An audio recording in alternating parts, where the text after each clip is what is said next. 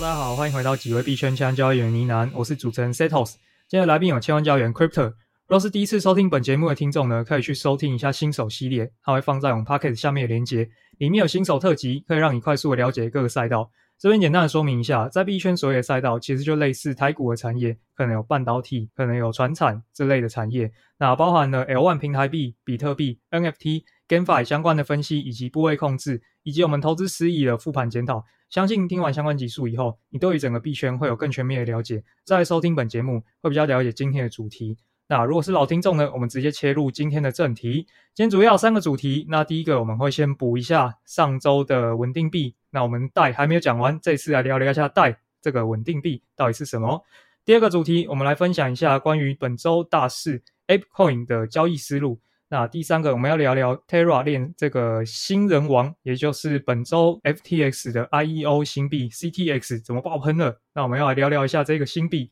好。那我们就先切入第一个主题喽。上周有提到这个稳定币系列，没错，你就晚提了一周之后，Terra 创办人就直接发了呛代的宣言，说代我要带在我的手上，这样，对对对，就因为你晚讲了一周，这个可怜的带的前世今生，你来跟大家介绍一下。好了，那代它是从这个以太链所诞生的，那它的协议呢叫做 MakerDAO。那简单说，这个代它是一个演算法的去中心化一个稳定币。那也就是说，它背后并没有一个公司实体来支持它。那它要怎么样创造这个稳定币呢？它就是靠智能合约，也就是一堆 code 来组成的。要怎么创造这个稳定币呢？它的原理就是把一些虚拟货币的资产那放进去，进行一个超额抵押，再借这个贷出来。最一开始它是可以。放那个 ETH，然后把代借出来，再做一些操作。会有这样做的原因，是因为币圈就是一个强调资金运用效率的一个市场，那所以大家都会习惯说，诶，套一层又套一层。那所以很多人就会闲置了 ETH 放在那边，他就会想说，不行，我应该要再增加我的铺险，增加我资金的流动性。那所以他就会把 ETH 放进这个协议，然后再把贷给借出来。那当然，一般我们在提到这个担保品的时候啊。呃，一般人如果有做那种什么房贷啊，或者是车贷什么，你们大概都会知道说不能十足的借出去。那所以在这个 case 里面呢，他就会要求你要超额的担保，就可能你放个一块钱的以太币进去啊，你可能只能借出零点五块的贷，这边只是一个范例。那这个实际的比率可能会随着时间去做变化。那总之，这个 MakerDAO 呢，当初就横空出世的这个协议，掀起了一波这种。算法稳定币的这种风潮，那这个算是 DeFi 界的这个老主流了。然后它背后等于说，除了我们提到这个代以外，其实它还有一个协议币叫做 Maker。那这个 Maker 它的用途就是在把这个代借出来的时候，总要付出点代价嘛，因为你使用这个服务。那所以他就是说，当你把这个代就是要还回去，拿回你的以太的时候。你必须要跟协议支付一笔费用，那这个费用你就要透过这个 maker 来进行偿还，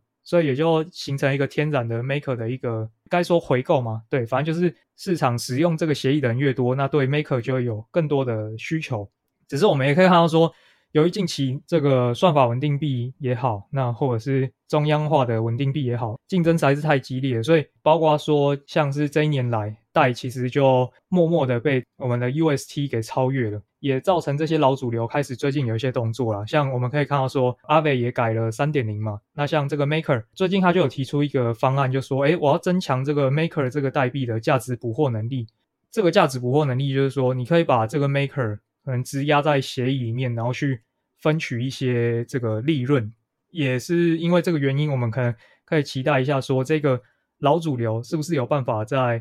绝地反攻哦，但是我目前的情势啊，依我目前看起来，如果你平常有在使用这些 DeFi 平台的话，应该可以观察到说，出了 Terra 链，到了其他链的时候，其实目前的稳定币主流的使用场景还是会聚焦在三个币种上，第一个 USDT，第二个 USDC，那第三个就是我们今天提到的代。老实说，UST 目前出了 Terra 链，它的广泛应用性还没有代这么高。但是这件事情在未来很可能就慢慢的要被翻转了，因为我们看到像是经典的这个借贷协议，就是 Aave，它其实也把 UST 就是纳入它的这个借贷的产品里面了，所以当未来这件事情发生的越来越频繁，就是其他链的协议他们也开始采用 UST 的时候，这时候带的应用场景可能就会慢慢的被吞噬殆尽了。那只是说回到我们上周讲的这个 UST 啊，其实这一周 Anchor 协议它本周有通过一个提案，确定已经通过，就是说它会进行一个动态利率的调节。简单来说，当未来 Anchor 这个收益的储备下降的时候，它会缓慢的把存款人的这个利率慢慢的调低。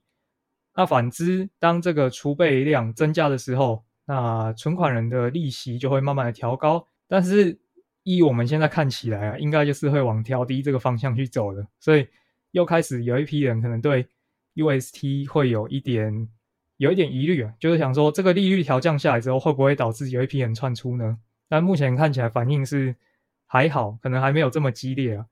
没错，刚刚 Setos 讲的蛮精彩的，然后包括还有提到 MakerDAO 这个协议，还有包括 Compound 跟 AFE 这几个过去其实是第一波 DeFi 非常知名的协议，我们之后会再做一个专门的讲解，去讲说他们最近又有了哪些的变化。对，那。本次其实，在 s a t o s 介绍代跟 UST 的一些竞争的时候，我又想起一些过往事啊，跟大家科普一下。这个代之所以会这么的有名的原因，是因为它有它的历史背景。二零二一年七月的时候，是大家第一次在发现说，哎，以太坊到底这个智能合约好看起来好用归好用，但它实际应用在场景在哪找不到的时候，那 DeFi 之下开始出现。那个时候，这个 Compound 啊，这个协议。创造了流动性挖矿，然后以及这个第一批的借贷协议，就是 MakerDAO 跟 AFE AFE 的出现，让以太坊这条链突然有了需求，所以刚才才会如 Setos 讲的是，为什么 UST 出了 Terra 链之后，相关于在其他 DeFi 协议或各个协议的应用上，没有像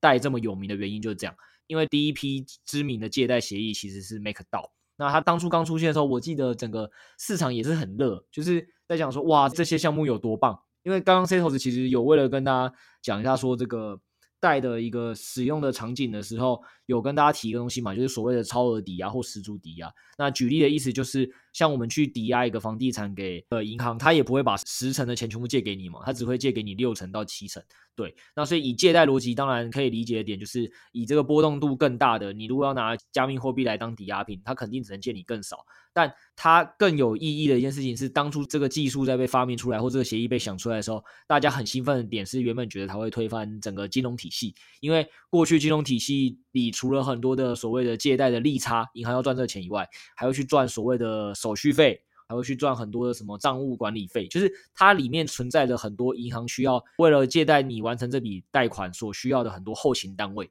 包括业务的这些钱，全部都在智能合约直接扣过程式完成。所以其实当初在这个 MakerDAO 出来的时候，它为什么这么夯的原因，就是大家真的觉得，哎，这个技术可能可以颠覆整个后面的世界。再包括刚刚 Setos 讲的，大家的资金以前都是闲置的，可能没有太多的用途。那现在突然可以开始做了流动性挖矿，可以拿去借给别人，所以才会这么的让去年二零二一年的 DeFi 就是非常的发扬发热。对，那当然基本上下半年或二零二二上半年如果重压 DeFi 这些老主流币的，应该都蛮惨的。对，所以这也是我的另外一个蛮重大的感想跟启发啦。加密货币圈真的速度都还是太快了。那当然，像现在短期来看，大家听众一直听我们在讲。Anchor 啊，在讲 Terra 啊，也不代表说 Anchor 跟 Terra 就会一直的强下去，只是最近的热潮上，确实他们比较多的新的话题跟新的玩法在这个圈内，所以大家都在讨论他们。但很有可能就像这个 DeFi 之下一样，其实它夯也夯不过一年就结束了。所以大家千万不要觉得说，哎，加密货币的任何一个东西，你听到的时候都会觉得它可以撑很久。我觉得这个还是要大家小心谨慎的。嗯，产品迭代的速度，产品迭代速度真的很快。那至于到底这一场战争，就像 Setos 讲的是，UST 为了活下去，又把 Anchor 的利率做成动态调降，这个不得不的行为之后，那老主流的所谓的这个 MakerDAO 的代，会不会又有机会重新就是拿下算稳第一名的这头衔？那当然就是我们后面要在可以持续关注的一个重大的议题。好，然后在第二 part，我想应该是所有听众最期待的一个议题了，就是我要跟大家分享一下本周最夯的那个 ApeCoin 的一个交易思路。那先帮最可能没有加密货币知识经验的小白科普一下，ApeCoin 这个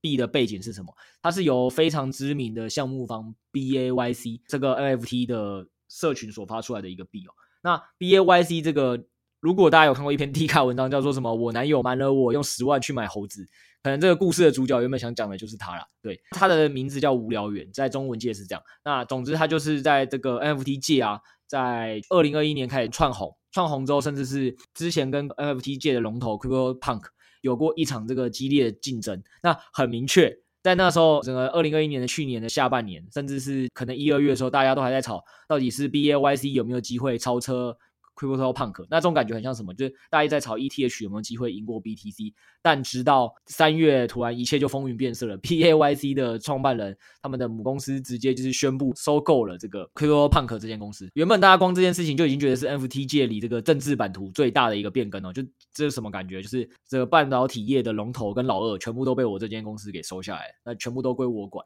那已经以为大家可能那时候就想说，哦，元宇宙里再无人可以与他匹敌，NFT 界的王者就是他们了。大家原本只是把这件事情的认知停在这里就结束了。后来发生什么有趣的事情是，他不单只是要发 NFT 的王者，还想要在这整个加密货币圈有个更大影响力哦。所以他又跑去跟很多的知名项目方募资。那不但募资完之后，最可怕的点是募资一结束，全部的各大交易所全部上币。我记得 Setos 在这个赖群组发感慨说，真的很少看到有一个项目上币速度这么快，一般都是先从小交易所上嘛，然后。可能有一段热度之后，可能大交易所才慢慢上。从来没看过一个币，基本上是所有的交易所都基本上在同一天就全部上上去。它的发展途径感觉比较特殊了，就等于是一个在 NFT 世界已经是最有名的东西了，然后它今天居然还发币，应该是我没有看过这种现象，你知道吗？之前搞不好有，但是我是没有看过这种一线交易所全部集体上现货，还有集体上合约，就是代表它的需求量已经是非常的大。才会集体的马上大家都上。对，那这边是跟小白的介绍。那老听众应该比较期待的部分是，哎，那我们要分享这个 ApeCoin 的交易思路，难道是这个 Crypto 在这一单赚了很多钱吗？哦，不是，赚了很多钱的是我们的这个 百倍战神 Josh 以及这个我们这个六 A 研究员，他不是专职只会研究而已，他以前其实很会打交易，他这一单也赚了不少的报酬。我想说，大家肯定想听我们节目，也是想要了解大家的交易体系的思维，所以我就邀请了他们两个分享一下他们这次是怎么打。这个 ApeCoin 的单，然后甚至是他们都很有趣的点是，他们都分了两次打，都先停利出场了一次，然后后来又在基本上同一个位置接了单，所以我觉得这件事非常有趣。那讲他们之前也先讲讲我，刚刚我跟 Setos 都这样介绍了，那我想必也知道它是一个风潮很热的项目，那为什么我没有去特别打这一单赚钱呢？逻辑很简单哦，就是第一个就是 Setos 刚才讲的，因为这个币的消息速度有点太快了，就是。这个项目只要在币圈的人，就是 NFT BAYC 跟这个 CryptoPunk 这个 NFT，基本上应该圈内人不会有人说他不知道。那他又是这么擅长行销的是，直接在把 CryptoPunk 并完了，过没几天就发币，所以等于说他才刚打完上一波行销热题，他就马上在现在这个时间点发币。那对于我来讲，就是哦，这个项目方。的这个讯息绝对不是一个被低估或市场还不够有效率，因为币圈很容易可以赚无效率的钱，但我觉得这一个肯定不是无效率的，整个币圈都知道这件事，这是第一个。那不是说市场很热我就不能去赚它钱。那我那时候想的下一个问题是，市场会不会真的很热？所以我那时候看的点是说，先去看一下说它的这个总供应量或者总市值会不会其实还有可能被低估。那结果实际上就不是嘛，他们还甚至是要空投很大量的代币给社群，我记得空投了。十五趴，就是当天就释放了十五趴的那个代币量给社群。那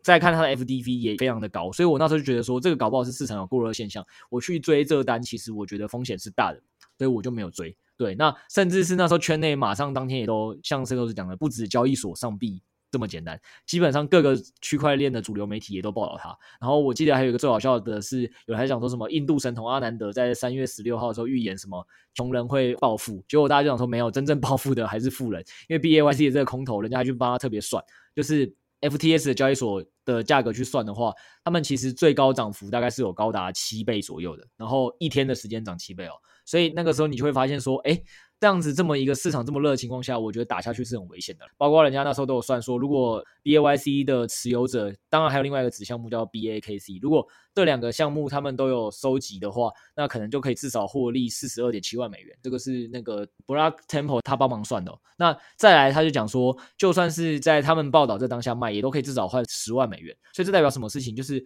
我觉得不但这个市场的热度本来它就是高的，对这个项目，再就是这个项目方早就有很多潜在的获利的卖压盘是有可能要卖掉。你想，如果有个人平白无故多了十万美元，为什么不卖？对吧？所以我在这两个因素下，我就觉得我不应该打这一单，所以我就完全没有打。但是 Josh 就先优先先打了。然后这个故事还很有趣，是那一天是我跟他还有申鸿一起录完了付费 Podcast，然后就刚好一录完就看到 ApeCoin 上交易所的状况，其实价格没有说很明显掉下来，它还是撑在八块九块。然后 Josh 就跟我说，嗯，撑在这个价格，再加上这么大的交易量，感觉很多没有拿到空头的人还是愿意接的，是有很多大户的。所以他那时候就说，他觉得 Apple Coin 搞不好可以四个小仓。那但是他也说，他觉得现在这个的市值有点太高了，所以他觉得他来打单的话，他觉得这一单可能赚不了太多钱。那他说，但他觉得可以观察。然后我再帮大家解释一下他的所谓赚不了太多钱，因为他 GNT 是赚了八倍，所以以这一单来讲，就我如果没记错，他这一单前前后后可能也这一周内赚了快将近一倍，因为他中间在高点停利过，然后现在又持续的在低点经常又握着，对，那可能这一周也赚了快一倍。反正他当下就跟我讲说，他觉得以传统的想法去估他用市值或筹码量来估，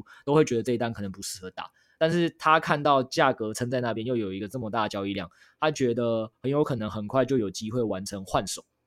所以他就觉得说这一个搞不好是可以观察。他当下也也考虑很久要打不打，后来想说算了没关系，他再看一下。所以我记得他八块九块的时候没打单，然后后来他就是在隔天的时候，他早上起来之后再看了一下，感觉整个交易量已经就是盖过了一开始的那个发行量，就是他初算了一下。那这怎么算呢？就是我有问他，他说他就是把几个大交易所的交易量都简单的加了一下。然后没有很精准，但他感觉就是有非常大的买盘愿意把这个东西给撑下来。那居然撑下来，就代表大家都是新的成本价，他觉得是有机会的，所以他就决定在十一块的时候打了一单，十一块多一点的时候打了一单吧。然后还跟我说，但是他打单的时候，他们追这种高暴击项目都会很谨慎。他就看了一下前面比较密集的成本换手区，大概在十点八块，所以他还跟我讲说，如果你要你要试，就记得打个小仓位，然后止损挂在十点八，试试看。我想说哇，然后我可能我看到讯息的时候是十一块吧，我说十一块到十点八就只剩五趴的下跌的空间。那这个 IEO 的币刚上市的时候其实是波动蛮大的。我想说止损才五趴有什么好打的，所以我还是没打。然后果然过不久还听到教育师跟我说，哎，触到止损了，十点八就过了，算了，那我再等下一个时间再看它会在哪里去重新的所谓的盘整，或者是哪里筑底，我再决定重新打这一单。然后。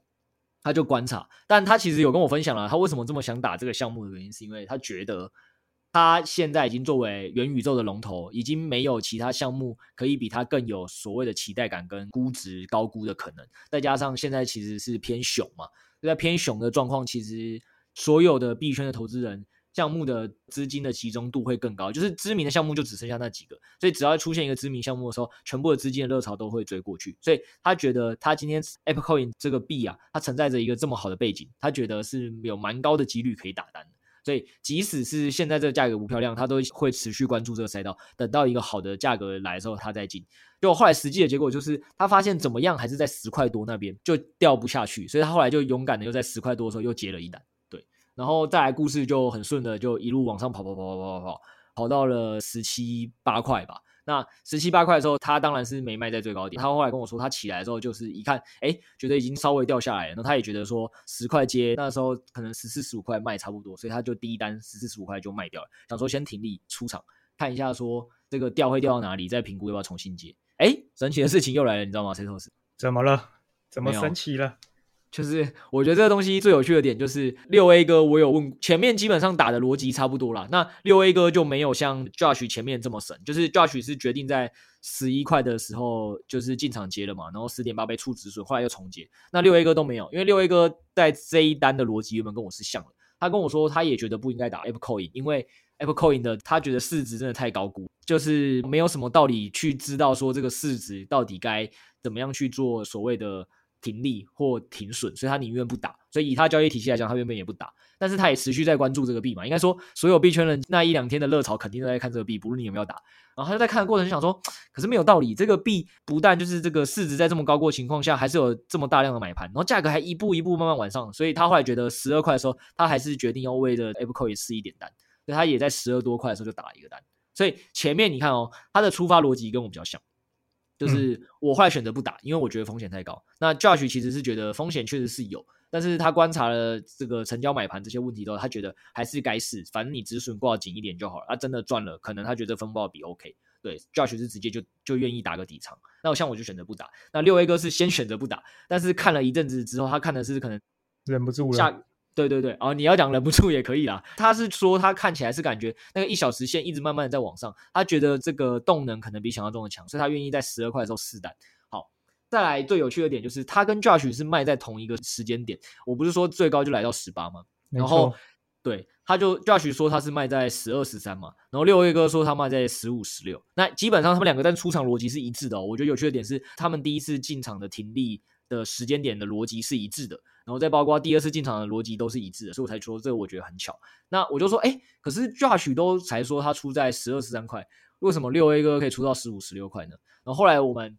比较了一下，发现哦，这就是早起的鸟儿有虫吃，因为六 A 哥一样是判断说这个感觉价格有点下来颓势，那反正他十二块进，他觉得十五十六块出也是赚了三四十趴 OK，所以他就出掉了。那 Josh 是十块多接嘛，所以十四十五块也是四十几趴。那因为 Josh 这个财富自由了，都起床起得比较晚，所以当他起床的时候，已经是六 A 哥在十五十六块卖掉的时候，所以他只能卖十三十四块。这第一个好笑。然后在第二次第二次的进场，基本上是一样的逻辑。就这两个月都想说，嗯，这个币应该赚这一波三四十趴，就只过了一两天就赚这么多，应该很开心了吧？应该没有第二次机会了。偏偏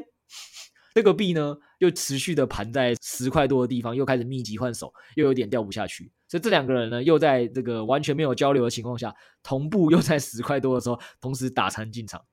又第二次进去吗？对对对，所以就是第二次进场。可是我觉得我刚才要跟你讲，我觉得这件事情很有趣的点就是，大家都算是成熟的投资人，都有各自的判断逻辑。可是你会发现，我们三个人里面就会有各自交集。就是我一开始第一轮的时候，六 A 哥跟我的进场逻辑是完全一致的。然后只是仓位的不同，那后来是他们停利的逻辑，他跟 Josh 是一致的。再包括第二次进场，他们两个的逻辑又是完全一致的。所以我觉得币圈圈内的这个投资还是有很多他可以模仿跟学习的地方了。所以这也是为什么我今天特别想要把这个故事讲出来的一个原因。然后另外你也知道是他们第二次进场的成本，我都已经帮你问到是十块多，现在是十三块多嘛。所以你知道下周吃饭哪个同事该请？好的，没问题的。哎，你自己嘞，ApeCoin 你到底有没有打？我的想法可能跟你比较像诶，现在可能跌下一点了，但是当初开盘第一天的时候，它市值直接进前五十。那第一个我对 NFT 市场没有这么理解，第二个确实我觉得当下直接进前五十，怎么说呢？虽然它是第一品牌，我当下还是觉得好像好像太夸张咯。你说这个前五十是 B 的前五十嘛？对不对？市值前五十，对对对，嗯，，B 的市值前五十嘛。我怕听众混淆了，想说一下我们讲第一品牌，这是第一品牌是指 NFT 界第一品牌，但以 B 来讲，它之前是没有时机的嘛。那 Setos 的意思就是问世第一天直接挤进前五十的 B，，那是把多少老币不放在眼里这样。而且他当下等于是把那些 Send 啊 AXS 直接就甩在后面。哦，对，哎。你提到这个也真的是重点，为什么我当初不打单的一个重点？因为 Send 跟 AXS 是过往的元宇宙龙头，就他会把它拿来定锚。哦。对啊，对啊，对啊，然后他直接超过他们，那件事情也是我当下不敢打单的原因。就是基于一个我没那么熟，我就不太敢打。但是这怎么说呢？就是币圈就是打团战的重要性，所以我看到他们两个人在讨论，所以我在差不多十块的时候也是有开个网格给他刷了。哦，哎、欸，啊，你先继续讲完。嗯、我想到 Josh 一个更神奇的，就是我没有赚那么烂，所以我就开一个网格，因为等于是牺牲你的上下档，然后去换一个可以让你好好睡觉的东西。嗯，我懂，我懂。讲网格是一个好的工具啊，嗯、这个我们在上一集这个 Podcast 也有讲过，还是上上集，对，也有跟大家简单提过。那总之回来，除了网格是个好信用工具，我觉得 Josh 真的超神。后来好像。是不是 App 的合约就可能大家觉得它太高，所以那时候你只要做空，你可以领一个很好的资金费率。然后 Josh 他本身就是看多方嘛，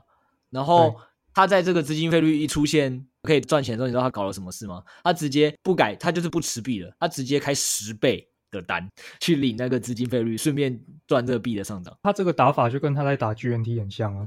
对啊，就是当下发现那个资费还可以领，那我干嘛不打合约？就现货直接通通转仓。GNT 他那一单真的很神，他也是一周八倍。不过我跟大家讲，GNT 那个为什么我也不跟他那个后面赚资金费率的一件事情，是因为那时候他们算起来资金费率好像是什么一天就可以领五趴，就是你本金的五趴哦，很多，对不对？可是你的风险就是你要理那个资金费率，你要做多。但是就是那个合约开始出现这么正的资金费率的时候，已经是它已经飙涨了好几倍的时候。所以我那时候也没有跟 GNT 的那一单？就是 Josh 那时候有跟我讲说，他有进场开单。他甚至那一次还不是在我们私人小群，他是直接在日不落群公开喊说，哎，GNT 现在资金费率如果要领的人可以开那个合约多端去赚资金费率，顺便可以赚这个币价涨幅。但因为那时候 GNT 币早就已经涨了很多倍了，我觉得至少。他讲说好像应该有三四倍以上了吧？我印象中、嗯、有。对，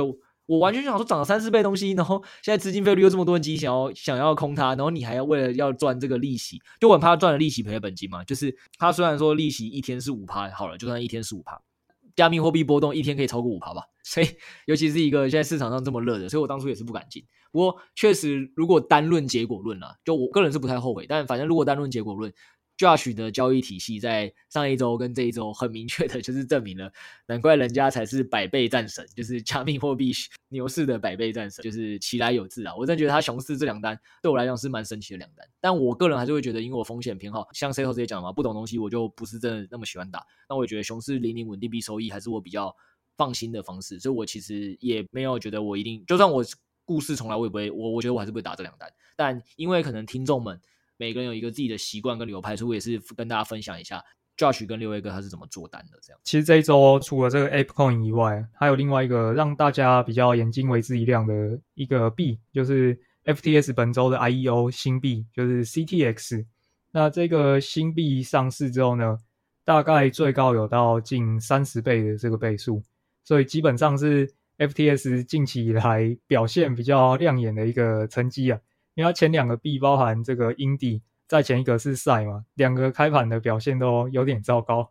那结果没想到这次杀出这个韩国帮，马上又开了一个非常好的一个成绩。来说一下这个 CTX 好了，它这个是 Terraform Lab 跟他们韩国的一个游戏开发商叫做 Contours 一起推出的一个算是区块链游戏平台啦。Contours 这个公司就大概说一下好了，其实这间公司它在区块链之前，就是早就已经做出蛮多时机了，就是包含很多的手机游戏。我不知道大家有没有玩过，但是我当初在读书的时候玩的蛮疯的。就是它有出那种九局棒球，它的玩法就很简单，就是你收集一下卡牌，然后打棒球这样子，你也不用操作，那个角色会帮你打。但是它设计的游戏其实是蛮有毒性的，所以一来我可能对于康托尔斯有点认识吧，二来就是 Terra，大家要知道他们之前的对于币价非常的给力。所以这个在上线之前就蛮多的眼睛在关注的。那当然我是没有去抽签啦，因为过往我的签运可能就蛮差的，所以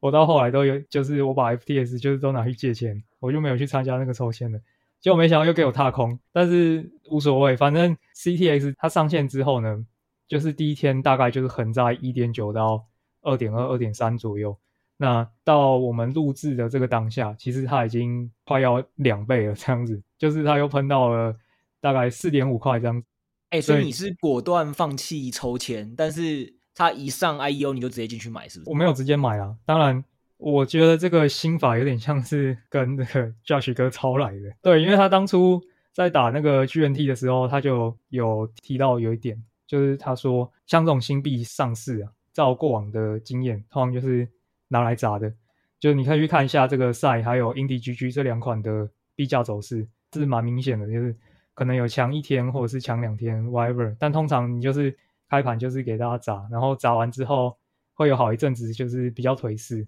但是假设说它第一天就是撑在一个点位，那你就可以有较多的想象空间，不一定会赢，但是等于说你的胜率可能会稍微的提高一点。对，那当初在看这个资料的时候。我觉得有点，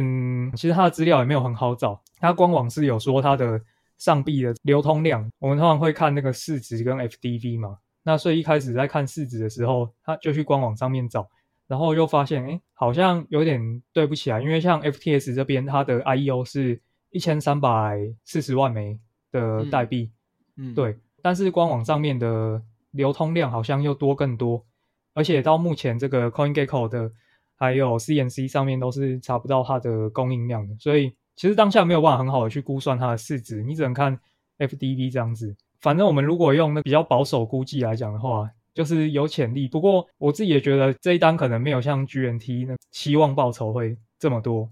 因为 GNT 那时候可能比较比较极端嘛，我不知道怎么讲，就是它那个代币当初开盘的时候，其实市值，我这边讲 GNT 啊，当初开盘的时候市值算起来其实不到一亿美金，想象空间就会大一点。但是 CTX 它开盘之后两块多的话，它市值也是有一两亿美金了，我就比较不会期望说暴击那么大，但是不是说不能买，就是当下看到它横在那边，我就就先底仓直接买一点防身。目前看起来表现也还不错啦，对啊，可以啦，可以啦。就算 Apple 这一单没赚，你第一周 GNT 你跟 Josh 也是赚了好几倍啊。然后这个这一周你用他这个心法，看起来起码到目前为止你还没停利，虽然不知道结论怎么样，但也将近快一倍了嘛。对啊，就差不多一点九到二点二、二点三的时候慢慢买的，其实就是打团战的重要性吧。因为这个代币就是在上之前，等于我们在群里就开始在讨论了，对，就等于。当下大家会比较集中在找资料，关注这个东西是不是真的有在热点上。哦，对，我我印象蛮深刻的，因为当初 C2S 这个就出现像你这样的问题，是大家都不太确定它到底总发行量到底是多少，因为真的各个网站数字不一。那我记得日不落社群真的，大家问完这个问题之后，很多人就开始跌资料，然后说什么，哎，我去哪个官网看到是多少，然后嘛，大家去那边对，对，所以那个印象真是蛮深刻的。嗯，这个我觉得既然。就是买了那，因为我现在是认去那个火币在里面锁着了，所以其实我这一周是目前是没法跑的。那我希望他一周后过得还好这样子。哎、欸，我记得这个你不是在这个赖群那时候也讲，嗯、就是不太确定说会不会 GameFi 的阴影面积太大，通常是锁完就开始是跌的开始，所以你原本锁下去也是怕怕的，对吧？但是我当初就是想说锁着，反正我看好中长线，感觉还是有点机会，所以我也没有预料到。它会直接这样子喷，所以我就直接先锁了。没关系，我们就期待你解锁的时候，下礼拜听到你的好消息，好不好？另外一个我还是蛮开心的点是，我那时候就想说，嗯，公司这个希望成立之后，让员工的福利就是员工能在下一波牛市的时候财富自由。诶，财富自由方法有两种，一种就是给超高的本薪，但公司给不了；那另外一个方法是什么？给员工超好的暴击的机会。所以我就问那个 教学说，诶，可不可以跟我员工成立一个群组，发一下你的扣讯，我们一起讨论一下，这样。对，然后殊不知才成立这个群组一阵子，成效斐然。下一次可能我也开始会跟你们没有，而且我觉得，就我们群里有一些研究员，他的那个 source 我都我都不晓得是从哪来。像那个这一两天才开始有媒体在看的什么 Run to Earn，然后他们几天前就在玩了。哦，对啊，这个我觉得也可以下次再聊啊。今天因为时间关系，确实他们一开始在群里在发扔图案的游戏的时候，然后我们那时候整个群还在笑嘛，就笑说，哎，这个游戏怎么算起来？这么的废，然后有一个英文老师还说，我可以让我的学生只要用用手机，他们就很开心，全部来帮我注册。然后我们还跟他笑说什么家庭代工哦这样，就真的过没几天，新闻就报道了。后来想说，难道我又不小心错过了一个项目？这件事情真的是蛮神奇的，真的不论是跟 Josh 赖群，还是我们现在整个日不落社群，我觉得慢慢开始看到有社群之后的好处，就是大家的资讯源真的都不一样，或者是大家思考模式真的都不一样。你从别人的身上真的可以学到不少东西。我自己也在提醒我自己，虽然现在可能是因为熊市，我确实比较谨慎了，但我觉得我在牛市的时候，我就会比较敢于像去打 Josh 提的那种单，或六 A 哥在打这种单。对啊，所以我是蛮期待的。我觉得我下一波牛市赚的肯定也是会比上一波还多。好了，我们不要讲这么多会让人 FOMO 的东西。对，我们不要讲这么多会让人 FOMO 的东西啊。我觉得讲回这个产业的基本面本身，其实 C to A S 像你讲的，我当初就是觉得，哎，FTS 的 IEO 前几款。好像还好，暴击都真的还好，然后再加上它也不算真的很好抽，所以我也没特别去跟。那虽然我也知道它是游戏公司推出来的项目，但我那时候也对它就没有抱持太大期待。后来对我让我来讲最震惊的东西，还是这个项目居然又跟 Terra 扯上边。对啊，所以二零二二上半年我真的觉得。Terra 还有很多的戏好像可以演，所以真的是可以密切关注他们。因为区块链，我觉得现在状况就是各个公链之间的这个争夺战还没打完，所以你不太确定是哪个公链会赢得最后的胜利。那每个公链其实现在都是绞尽脑汁的在吸引社群的目光，吸引投资者的目光，吸引 VC 的目光。对，那现在短期看起来好像是 Terra 拔的头筹嘛。对，以三月来讲。但其实很快，那个 Arphas 的职网上线这个议题，现在也是很多人在关注的，以及包括 ETH 二点的时程也差不多了，所以我觉得未来其实以产业来讲是蛮热闹的，就是整个四五六月，我觉得应该有很多的话题是值得追踪的。就这周 Arphas 他们有高峰会嘛，然后又各个项目方开始在上面偷偷 Alpha Leak，我觉得我看到有几个项目，可能好了好了，冷静冷静冷静，这个好不好？这个考量时间关系，我们这个之后也专门抽一集跟大家聊聊阿飞兹项目的阿发利可。好，我这时间时间差不多了，对。然后我们也跟所有第一次听到我们节目的听众，就是讲一下，我们是有成立赖群组跟 DC 群组的，所以如果你对我们的这个听完之后，哎，有兴趣，是可以加入我们的两个群组，去跟大家一起进行一个交流跟互动。里面有十个很热情的志愿者会回答你的问题。那如果你喜欢我们频道的话，就希望你帮我们这个。按赞、订阅及五星好评，那这样就会让更多人知道加密货币的频道，让演算法知道说，哎，大家喜欢听加密货币，那我们的真那个加密货币就会一起涨。对，这是致敬我的好朋友脑哥。那再来就是。如果你还想进一步的学习，其实我们也有推出付费 Podcast 以及呢喃猫的 FT，你可以在那边跟更多币圈的我们刚才讲了那么多群友互相互动跟学习。不过没关系，如果你现在对加密货币也是第一天才接触，那我觉得你也就是慢慢的先听我们的频道，累积对加密货币的知识。好，那今天就节目也差不多就录到这边了。Setos 我们跟大家说声晚安吧。好，大家晚安，下次见，拜拜，拜拜。